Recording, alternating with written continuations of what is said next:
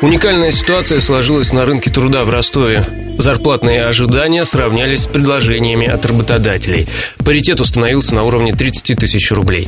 Об этом журналистам сообщила представитель рекрутинговой компании HeadHunter Анна Каминская. Это, опять-таки, очень средние данные целом по рынку. Интересно, что в основном э, традиционно ожидания соискателей по заработным платам, они выше, чем то, что предлагают компании. А сегодня ситуация выровнялась. Мы видим, что примерно одинаковые ожидания и предложения по заработным платам со стороны компаний соискателей.